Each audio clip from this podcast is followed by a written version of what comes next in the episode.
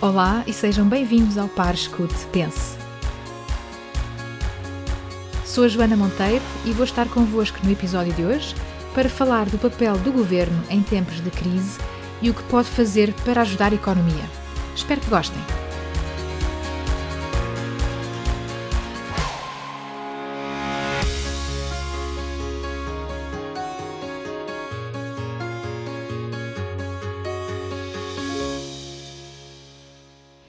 Antes de mais, um grande obrigado a todos os que tiveram a paciência de me ouvir no primeiro episódio e me deram também o vosso feedback. No final deste episódio, vou responder a algumas das vossas perguntas e continuo a enviar-me os vossos comentários e dúvidas, pois este programa é mesmo feito para vocês. Então, passando ao tema de hoje. SOS Governo. O que podem fazer os governos em tempos de grandes crises como a que estamos a viver para ajudar a economia? Bom, para começar, é importante fazer aqui um contexto. O papel dos governos em tempos normais, ou mesmo em crises normais, não é substituir o mercado inteiro, nem dar subsídios e créditos a toda a gente. Isto é, se estivermos em regimes de economias mais ou menos livres e concorrenciais que pretendem deixar os mercados e a iniciativa privada funcionar, como é o caso dos países da União Europeia. Aliás, nestes países existem regras que limitam o apoio do Estado às empresas e garantem a concorrência, e também regras de disciplina orçamental que se impõem aos governos de cada país para evitar déficits elevados e dívida pública excessiva na zona euro, como bem sabemos em Portugal. Mas, como também já vimos no episódio anterior, esta não é uma crise normal é um tsunami económico e, por isso, para tempos excepcionais, exigem-se medidas excepcionais que o Governo, a União Europeia e os bancos centrais não tomariam noutras situações.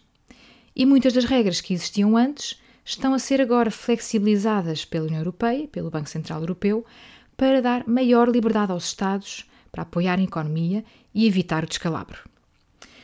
Posto isto, vamos explorar duas questões. Primeira, que meios e que dinheiro tem o governo à sua disposição para ajudar? E segunda, quem é que o governo pode ajudar e com que medidas?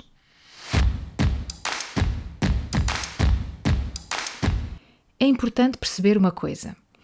O governo não tem uma impressora para poder imprimir dinheiro sem limites e distribuir por toda a gente o governo não é um banco central nem determina a quantidade de dinheiro a circular na economia.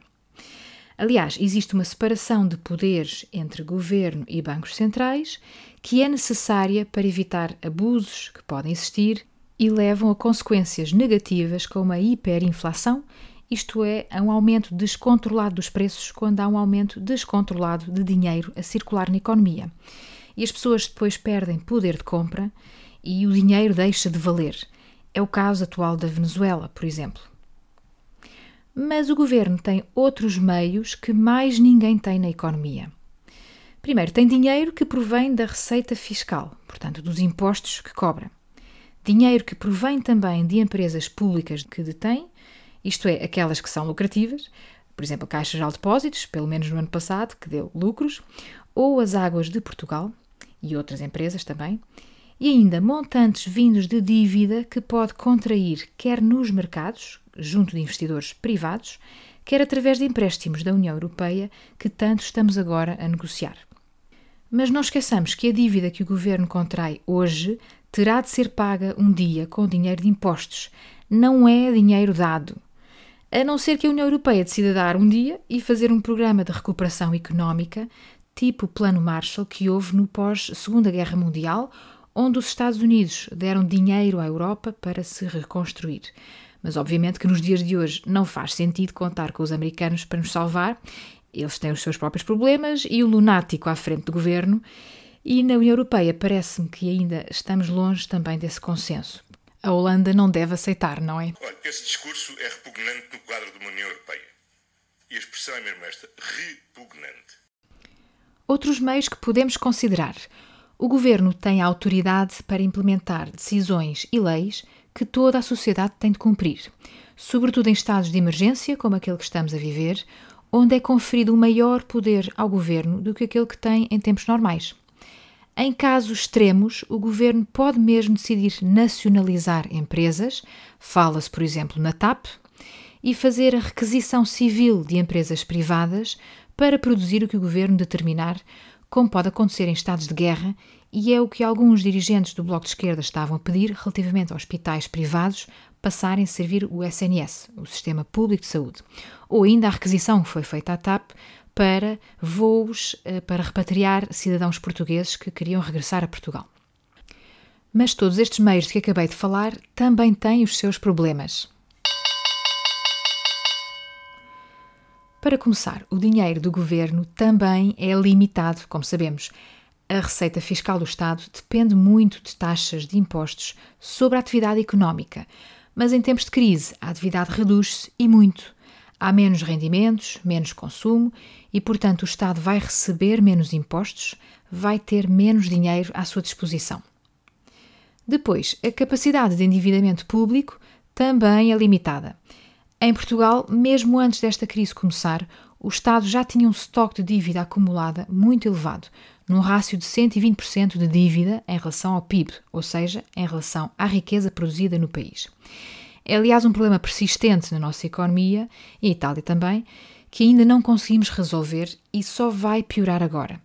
Algumas previsões já apontam para uma dívida a disparar para os 135% do PIB e um déficit público de 7% este ano, o máximo histórico em Portugal. Bem, e só de pensar que no início deste ano até estávamos a falar de ter um excedente orçamental pela primeira vez. Isto é de loucos. Os credores privados que emprestarem agora mais dinheiro ao Estado vão exigir uma taxa de juros mais alta para compensar o aumento de risco que existe, pois temem que o Estado tenha mais dificuldades em reembolsar estes empréstimos. Ora, se os juros nos mercados sobem, significa que o Estado vai ter de gastar ainda mais dinheiro a pagar esses juros. É o que se chama o serviço da dívida, o que agrava ainda mais a sustentabilidade financeira do Estado e é dinheiro que não vai para apoios à economia. É por isso que é tão importante a intervenção do Banco Central, anunciada há umas semanas, para assegurar que as taxas de juro não sobem nos mercados de dívida pública, sobretudo nos países do sul da Europa, e assim evitarmos um dos maiores problemas que tivemos durante a crise de 2009-2012. É também importante o governo poder contar com financiamento vindo não só dos mercados normais, entre aspas, mas também e sobretudo de fontes da própria União Europeia, com condições de acesso mais vantajosas, como é o caso do Mecanismo Europeu de Estabilidade. É esse mecanismo que vai emprestar agora os tais 500 mil milhões de euros aos Estados, anunciados na semana passada. Mas, como vimos atrás, o Estado vai ter de pagar a sua dívida um dia e, para isso, pode precisar de aumentar impostos e cortar despesas públicas no futuro, o que implicaria novamente sacrifícios para todos. Seria um regresso da austeridade financeira que Portugal conheceu tão bem nos tempos da Troika. Uma questão-chave nas negociações que estão a decorrer agora com a União Europeia é precisamente assegurar que não se impõe desta vez uma austeridade tão pesada como a que houve no passado, em troca dos empréstimos agora concedidos. Uma forma de o conseguir é estender os prazos para o pagamento da dívida para que seja paga ao longo de vários anos em prestações mais baixas e assim permitir que o crescimento económico desses anos, que terá de ser forte, pudesse também contribuir para uma maior receita fiscal para o Estado.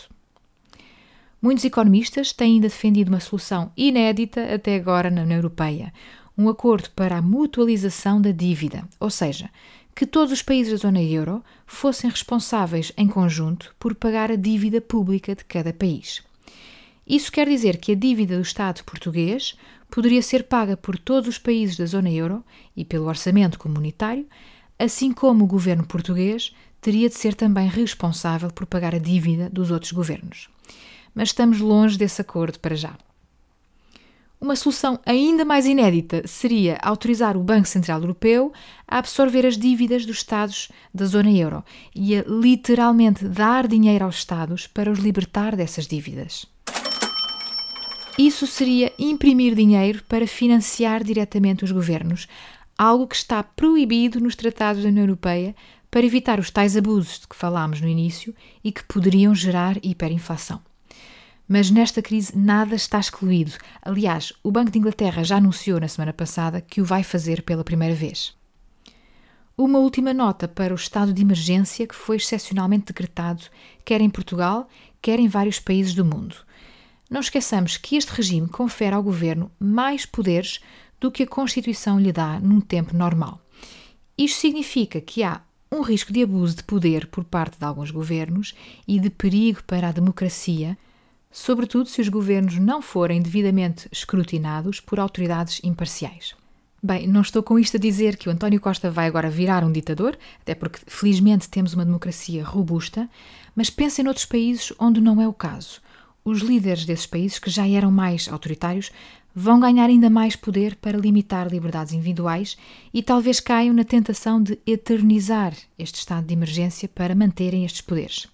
Dá que pensar. Agora passemos à segunda questão. Quem é que o governo vai apoiar e como?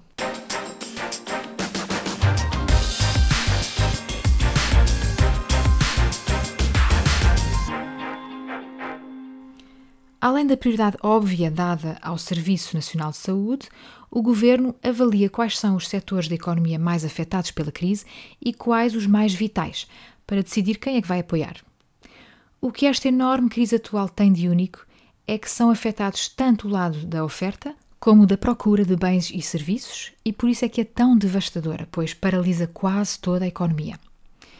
Na oferta, muitas empresas não conseguem manter a sua produção por terem uma boa parte dos seus trabalhadores em casa ou mesmo alguns doentes e por não ser possível o teletrabalho, por exemplo, fábricas automóveis, hotéis, etc.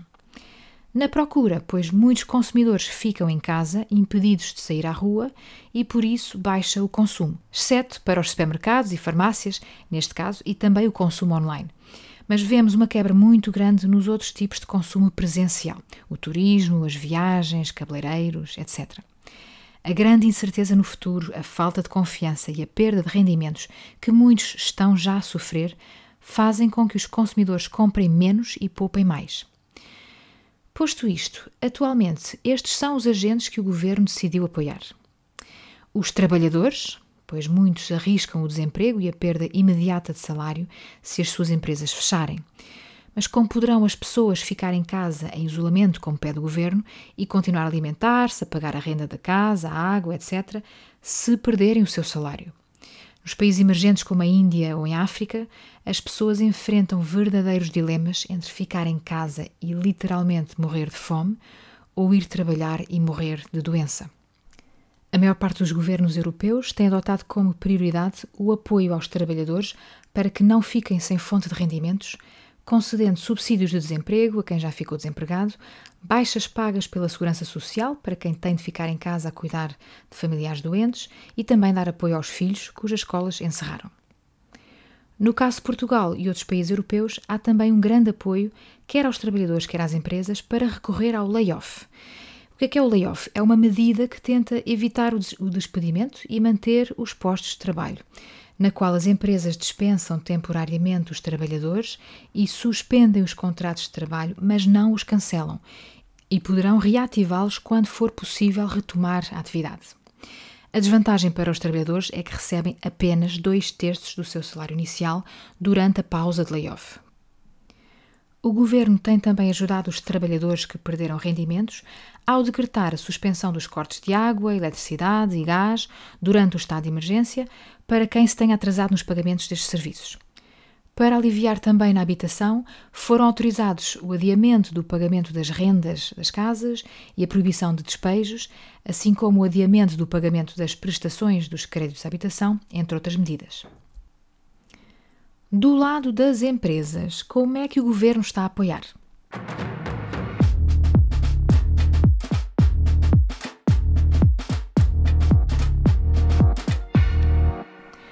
Um dos principais problemas das empresas neste momento é a falta de liquidez, ou seja, de dinheiro em caixa, pois simplesmente não há vendas, não há receitas para muitas delas e sem esse dinheiro entrar fica muito difícil pagar as despesas que muitas delas continuam a ter, como salários, rendas, impostos, fornecedores, etc.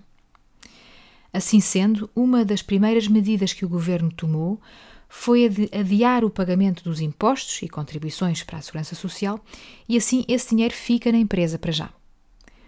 Outra medida foi a de abrir linhas de crédito para as empresas a condições mais favoráveis junto da banca comercial, mas com a garantia do Estado, e por isso o risco para os bancos emprestarem é menor, pois se a empresa não conseguir pagar o crédito no futuro, é o Estado que paga. Há quem defenda que estes créditos até deveriam ser a fundo perdido, ou seja, dinheiro dado pelo Estado às empresas, uma vez que muitas delas terão dificuldade em pagar estes empréstimos avultados no futuro e isso irá atrasar ainda mais a retoma económica. E há quem vá ainda mais longe e defenda que o Estado deve entrar no capital de algumas empresas para as apoiar ou mesmo nacionalizar, como é o caso da TAP, que se encontra quase parada com graves problemas de sobrevivência. Isto é de facto incrível. Lembrem-se que até agora os apoios do Estado às empresas eram altamente limitados pela Autoridade da Concorrência Europeia para evitar favorecimentos de umas empresas relativamente a outras e garantir uma concorrência justa dentro do mercado europeu. Pois bem, esta semana essas regras acabaram de ser flexibilizadas e a própria União Europeia já veio dar mais liberdade de atuação aos Estados, até para evitar a aquisição oportunista de empresas europeias estratégicas que estão agora mais fragilizadas e baratas e que poderiam ser compradas por empresas de outros países que beneficiam de grandes apoios do Estado, e aqui estamos a falar concretamente da China. Por último, de referir novamente o apoio do governo no layoff, de que falámos uh, há pouco, ao simplificar as regras de acesso a este regime e ao assegurar o pagamento de 70% dos salários durante o período de pausa, no máximo de seis meses. E, portanto, reduz assim os, os custos com os trabalhadores para as empresas, que terão de pagar apenas 30% dos salários. A importância do layoff é, aliás, estratégica o governo quer ajudar as empresas a preservar a sua capacidade produtiva e laboral, a suspendê-la temporariamente para aguentar a quarentena, em vez de destruir laços laborais que mais tarde serão mais difíceis de reconstruir. E de um ponto de vista estratégico, é preferível o governo gastar dinheiro agora com os layoffs, mas manter os empregos que poderão ser retomados em breve, do que gastar dinheiro mais tarde com os subsídios de desemprego que teria de pagar. E pronto, já percebemos que tipo de medidas é que o Estado tem adotado para poder ajudar a economia a superar este precipício em que caiu. O papel do Estado varia de crise para crise, pois cada crise é também muito diferente e exige respostas próprias. Nesta estamos a ver medidas inéditas. Só por curiosidade, depois da Segunda Guerra Mundial e no tempo do Plano Marshall, a prioridade foi dada ao investimento público e à reconstrução de infraestruturas, de estradas, pontes, edifícios, fábricas e modernização da indústria, pois a Europa estava arrasada com os bombardeamentos e a destruição que tinha havido. Felizmente não em Portugal, porque, como sabemos, fomos neutros, eh, mas foi assim no resto da Europa. Na crise financeira 2009-2012, o problema era sobretudo nos bancos e foi principalmente aí que os governos atuaram. Mesmo depois desta pandemia passar, vamos certamente passar a viver numa economia mais endividada ao nível do governo e das empresas e as consequências que isso terá. E resta saber se o maior peso que o Estado está a tomar na economia agora veio para ficar ou se é apenas temporário. Bem, para acabar, a prometida sessão de perguntas e respostas sobre o primeiro episódio, onde vou explicar melhor alguns pontos que não detalhei tanto, mas que afinal também são importantes.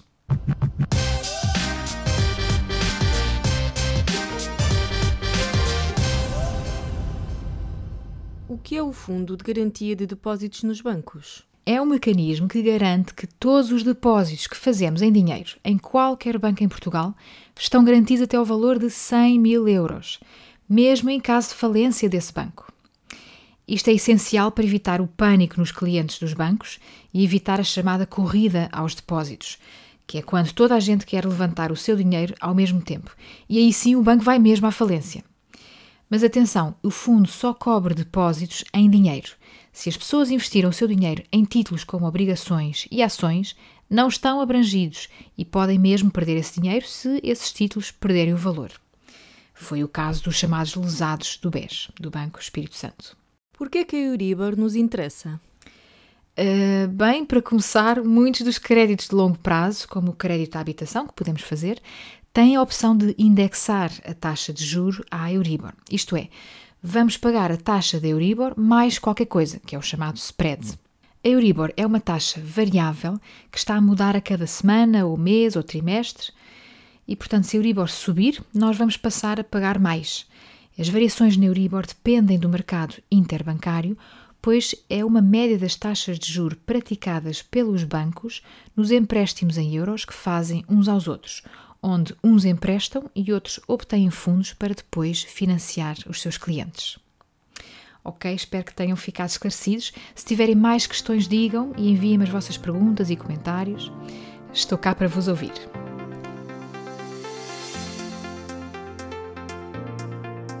E pronto, por hoje é tudo. Espero que tenham gostado.